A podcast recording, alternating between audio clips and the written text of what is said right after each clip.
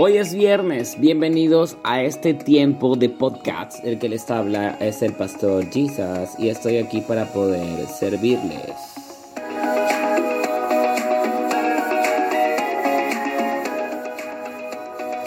El día de hoy queremos motivarlos, queremos desafiarlos y queremos que puedan ir un paso más adelante y sobre todo conectarte con Jesús. Así que estamos listos para escuchar el devocional de hoy.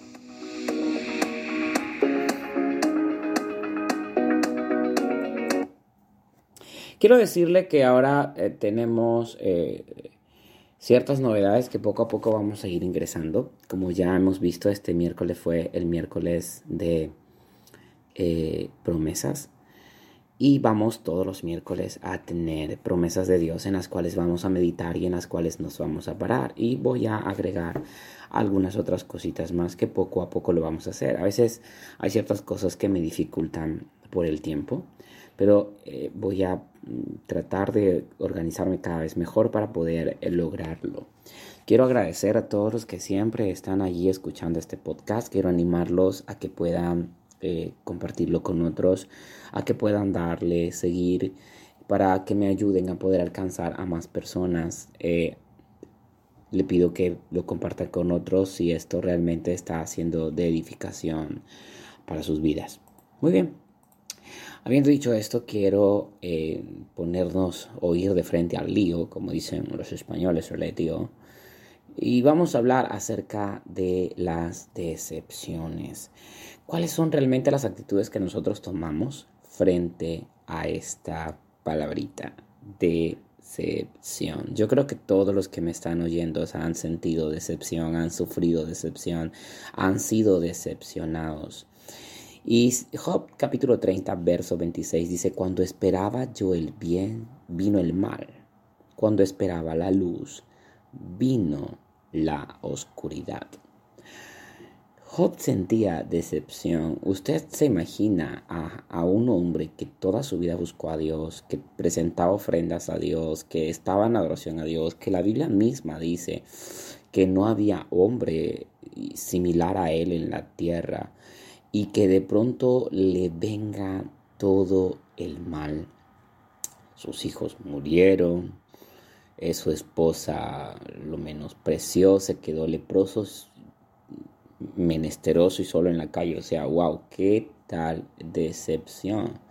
Y él en esta frase lo dice, yo esperaba el bien, pero me vino mal.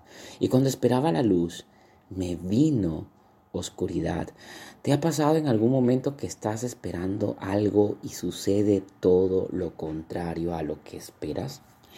¿Te sientes frustrado, te sientes decepcionado, te sientes lleno de, de, de, de tristeza, te sientes lleno de ansiedad? Y justamente la ansiedad se apodera dentro de nuestros corazones cuando nosotros de repente esperamos algo y ese algo que esperamos no viene. Muchas veces incluso juzgamos nuestra fe por aquello que esperamos y aún no llega.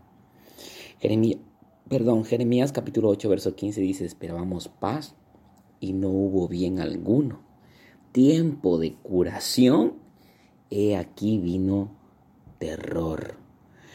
Y es que cuando sucede todo lo contrario a lo que esperamos, nuestro corazón se llena de desilusión, se llena de desesperanza.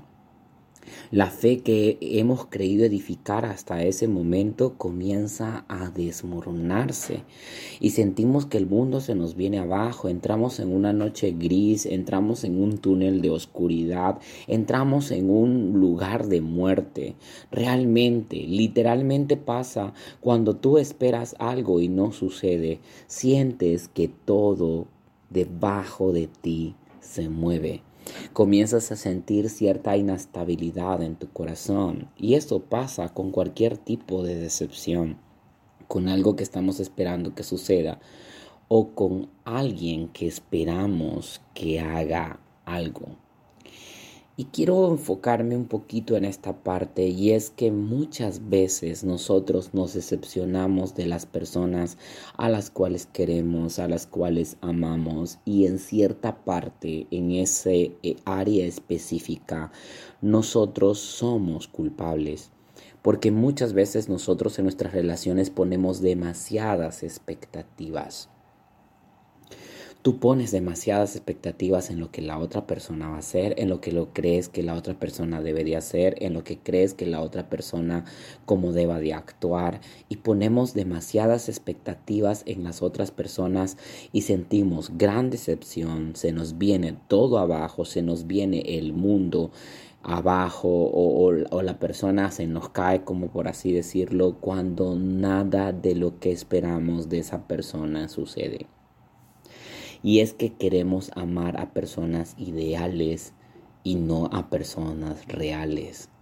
Cuando solamente amamos o buscamos amar a personas ideales el mundo se nos viene abajo porque vivimos no en el mundo de la fantasía ni en Disney o no es Disney, no va a aparecer eh, la, la, vieja esa con la varita mágica a concederte el milagro y a darte las zapatillas de cristal. No, eso no pasa en la vida real.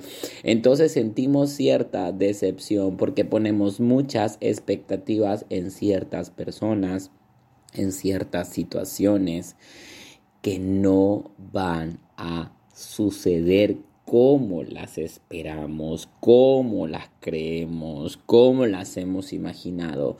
Y sentimos gran mal, sentimos oscuridad, sentimos depresión, sentimos decepción, nos metemos en un hoyo, en un pozo, en una caja, porque realmente nosotros queremos, al menos en el área de nuestras relaciones, idealizar todo. Las mujeres esperan un príncipe azul y se casan con Shark. O sea, eh, nosotros muchas veces ponemos demasiadas en las personas, demasiadas expectativas en ciertas situaciones y no somos capaces luego de procesar todo lo que nos viene luego porque nos llenamos de decepción, de desesperanza, de angustia. Matrimonios, ¿quieren ser más felices? Deja de poner tanta expectativa en tu marido, deja de poner tanta expectativa en tu mujer y comiencen a amar a personas reales. Deja de poner expectativas en el otro, en las promesas que el otro te hizo, en, en, en los compromisos que la otra persona asumió, porque todo hombre es falible, de carne y hueso, al igual que tú. Mira tus propios errores. Mira que eres una persona falible. Mira que eres una persona que tiene eh, dificultades en la vida. Es por esta razón que nuestras expectativas o nuestra más alta confianza no debe de estar puesta en situaciones ni en personas, debe de estar puesta en el Señor. Pastor, pero ¿qué pasa cuando aún la decepción de mi corazón está, está en el Señor? Y es que escúchenme, nosotros debemos de buscar hacer la voluntad de Dios y no que Dios haga nuestra voluntad. Cuando las expectativas están en la voluntad de Dios, comprendemos que es buena, agradable y perfecta y va a producir paz que sobrepasa entendimiento.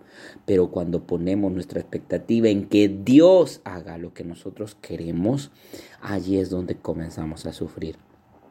Y yo quiero decirles, saben, van a beber momentos de copas de amargura pero no debemos de evitar beberlas.